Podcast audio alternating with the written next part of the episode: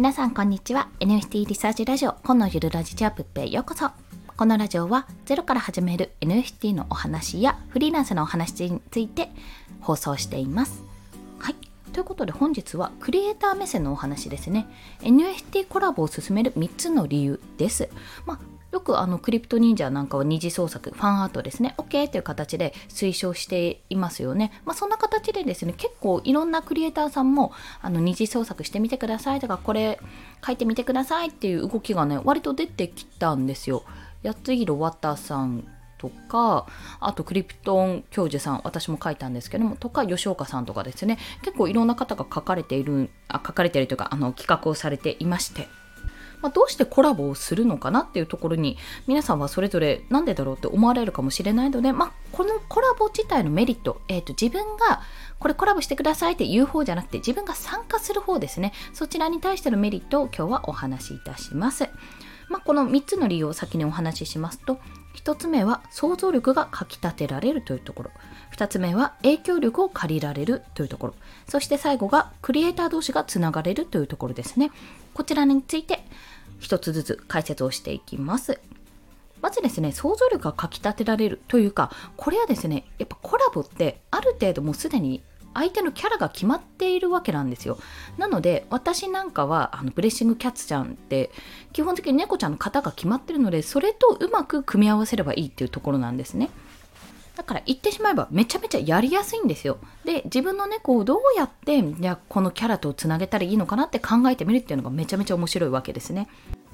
これはゼロから作るよりも私の場合はですけどもはるかにやりやすいんですよ。面白いし。なので結構まあ自分のキャラクターこの後どうしようかなとか作品どうやって展開していこうかなって考えてる方は結構このコラボとか誰かの二次創作ファンアートですねをやってみるっていうのは一つの刺激にもなりますし非常に書きやすいということで私はおすすめしています。おすすめしている理由の一つですって言おうとしたんです。はい。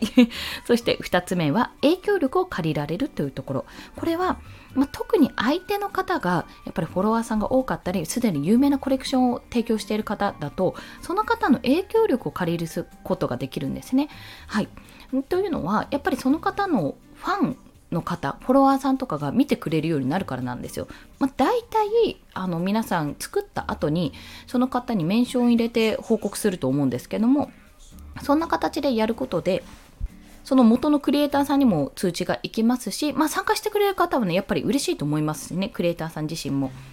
でそこからつながって要はメンション先のクリエイターさんまあもともとのねクリエイターさんの方がリツイートとかコメントをしてくださることによってその方々のフォロワーさんとかにもつながるわけなんです。で考えてみるとやっぱりこの影響力をお借りして自分の認知を高めるっていうところにつながるわけなんです。ですからこのコラボをするっていうのは、まあ、非常に面白いっていうだけじゃなくて自分の SNS のねマーケティング上のこの認知度を高めるフォロワーさんを増やすっていう意味でもすごく役に立つやり方です。そして最後がクリエイター同士がつながれるというところ。ここから2つ目のね影響力を借りられるからさらに上に行くともしかするとあこの人の作品いいなって思ってくれる方がねその大御所クリエイターさんとかさあの元のクリエイターさんが思ってくださったらそこからクリエイター同士がつながることができるんですよ、まあ、もちろんコレクターさんともつながる可能性も高いですけどもやっぱりクリエイターさんがあこの人コラボやってくれるんだなとかこういうふうにやってくれる人すごくいいなっていうふうに思ってくれるとそこから広がる場合もあります。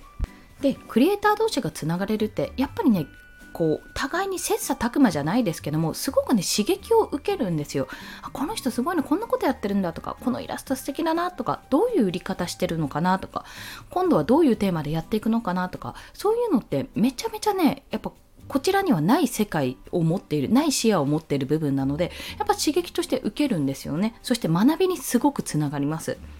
そんな形で、まあ、この自分で自分でというかこの自分のコレクションの二次創作をやってみてねって言ってくれるクリエイターさんがねだんだん増えてきたのでもうここぞとばかりにそういうのはやってみた方がいいという今日は3つの理由をお話ししました。ということでまとめますと1つ目は想像力がかきたてられるそしてまあ非常に書きやすいというところですね2つ目は影響力を借りられる。もう相手の方がめちゃめちゃやっぱり有名なコレクションを持ってる方っていうのがやはり多いと思いますので、そういった方々のフォロワーさんにまで認知が届くよ、リーチが届くっていうところでございます。そして最後がクリエイター同士がつながれると。これでワンチャンね、自分が良い作品を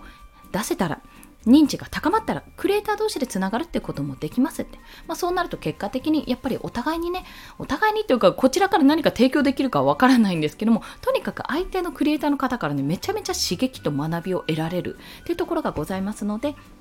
NFT コラボめちゃめちゃおすすめですよというお話でございました。はい。ということで本日の合わせて聞きたいは、まあ、私もあのご多分に漏れずなんですが、クリプト忍者とか、あとはクリプトン教授さんのワニさんですね。ワニちゃんとのコラボとかね、実はちょこちょことやっておりますので、そちらの私のコラボ NFT シリーズですね、そちらのオープンシリークを貼っておきます。まあ、これ見ていただくとわかるんですけども、あ、こんな風にやればいいんですね、みたいな。やればいいんですねってわけじゃないんですけども、こういうパターンもあるんだなっていう一例として見ていただけると面白いかなと思います。で、まあ、ミントしただけでオファーがあれば、あの販売しますよってものもありますのでもしよろしければご覧いただいてあなんかいいなって思ったのもあったら、まあ、オファーしていただけると幸いですというところです。はい。それでは今日もお聴きくださりありがとうございました。この放送いいねって思われた方、ハートボタンを押していただけると嬉しいです。また、このように NFT のお話をちょこちょことしておりますので、フォローしていただけると通知が飛びます。よろしければフォローもお願いいたします。はい。ということで、本日もお聴きくださりありがとうございます。今日も一日頑張っていきましょう。コンでした。では、また。